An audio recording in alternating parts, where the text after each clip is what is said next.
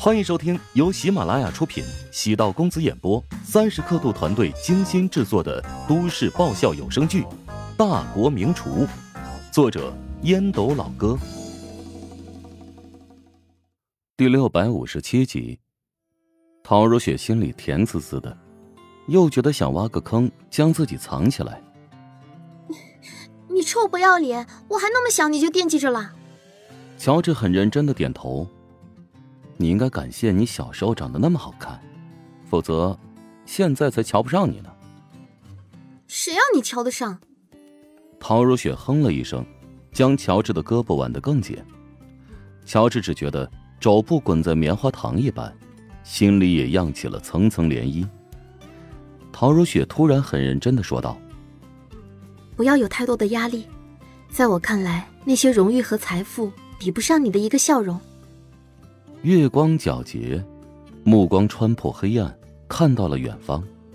远处有朦胧的雾气，眼睛变得模糊、湿润，不安、沮丧，清空为零。原来情话这么动人呢！来，赶紧给爷再讲一个。得了便宜还卖乖，找掐！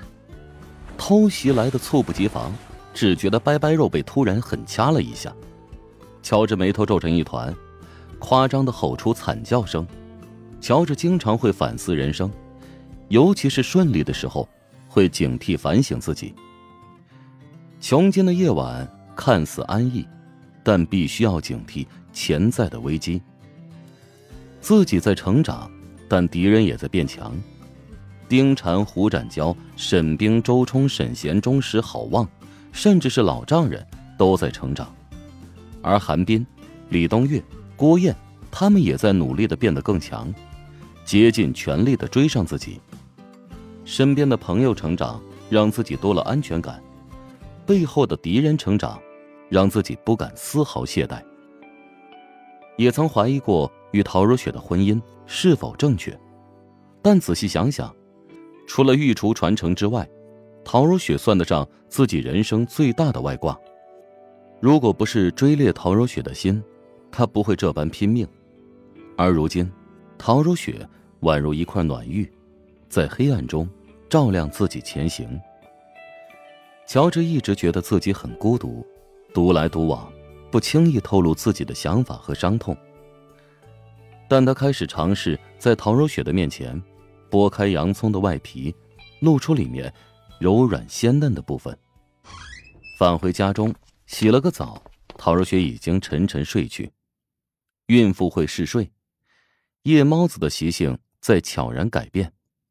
她没有上床，而是来到隔壁书房，打开笔记本电脑，用一个新的账号登录电脑版本的微信，将一段文字发送给了唯一的好友。很快，那个好友发来一个 OK 的手势，乔治心情舒缓不少。返回房间，很快进入梦乡。经过两个多月的筹措，翠眼餐厅旗下的第一家食堂——琼大食堂，终于对外要营业了。郭燕一早来到食堂，发起动员令：“诸位同事，我们虽然相识的时间不算长，但我记得你们每个人的名字。之前所做的准备，都是为了今天能打一个漂亮的胜仗。”我们为了打造琼大食堂，可以说是不遗余力。大家可以对比一下，我们和隔壁的工资待遇，心知肚明。你们是幸运的，然而，今天我们不需要幸运的人，只需要努力踏实的人。你们所做的一切，我都会看在眼里。有奖有罚是公司的制度，主管们应该将各部门的奖金通报给大家了。请大家放心，只要完成任务，绝对会足额发给大家。最后呢，给大家再说一句心里话，我们将是华夏最大最好的网红食堂。郭燕的讲话水平比想象中要出色，让曹长波刮目相看。他知道，郭燕的学历不高，没读过几年书，但郭燕跑的码头比较多，这便是读万卷书不如行万里路。郭燕在管理上没有太多的理论。但他知道员工的心态和心理，看似直白，但却将每句话都说透，这也是一种本领。郭燕松了口气，环顾四周，心中充满信心。距离正式开门营业还有两个小时，外面已经有客人在排队，邀请了三四个网红，以直播的形式面向外界，展现今天的开业现场。韩鹏站在最外面安排秩序，表情眉飞色舞，比起当年当老师要威风多了。韩老师，今天真的免单吗？有两个外语学院的同事朝着他挥手，韩鹏走过去。哈哈大笑，我还骗你不成啊？咱们那么熟，能不能开个后门啊？让我们先进去啊！哎呀，这我这腰酸腿疼的，站都要站不稳了。四十五岁左右的女人最麻烦。韩鹏冲着他俩使了个眼神，朝两人手里塞了个工作牌。两人以工作人员的身份进入其中，对韩鹏的印象有了天翻地覆的扭转。韩鹏好像也没那么混啊，对咱们还是挺客气的。你知道个屁啊！渣男就是这样，弄点小恩小惠就把你给骗了。我都徐娘半老了，他对我肯定没兴趣。瞧你这细皮嫩肉的，要渣呀也是渣你。呸！别把我的眼光说的那么贱，好不好？韩鹏那倒霉样，我就算出轨也不找他。韩鹏如果知道这两个前同事在背后这么诋毁自己。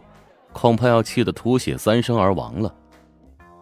曹长波自然看到韩鹏的小动作，以权谋私，人之常情。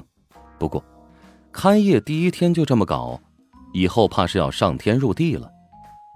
曹长波从两天前起便失眠了，对他而言，这个项目是证明自己实力的时候。据说学校创业协会打算邀请乔治做一次演讲。曹长波内心很不平衡，自己当年可是学生会主席，乔治就是个小透明，如今在社会上混了两年，他比自己更强，那也是靠着妻子的家世。论头脑，论口才，论情商，乔治哪样能比得上自己？唯一欠缺的就是命而已。曹长波要通过琼大食堂项目积累第一桶金。曹长波是以合伙人的身份加入，虽然股份不多，但只要后期能够成功，曹长波出去创业或者应聘，就有更多美好的故事可以讲述了。曹长波望着员工们各司其职，各就各位，心情还是很欣慰的。每天半个小时的企业文化培训，来自于之前那跨国企业。曹长波觉得这将是最大的竞争优势。乔帮主的食堂，前面的服务员虽然谈不上恶劣，但不会对客人特别的讨好。对待自己的上帝，怎么能那么傲慢呢？所以曹长波对员工们进行了魔鬼式的训练。时间一分一秒过去，终于到了十一点，学生们和老师们从南门进入，享受高水平的食堂服务。顾客们在工作人员的带领下。从东门进入，相继入座。曹长波额头冒汗。见证奇迹的时刻，终于开始了。本集播讲完毕，感谢您的收听。如果喜欢本书，请订阅并关注主播。喜马拉雅铁三角将为你带来更多精彩内容。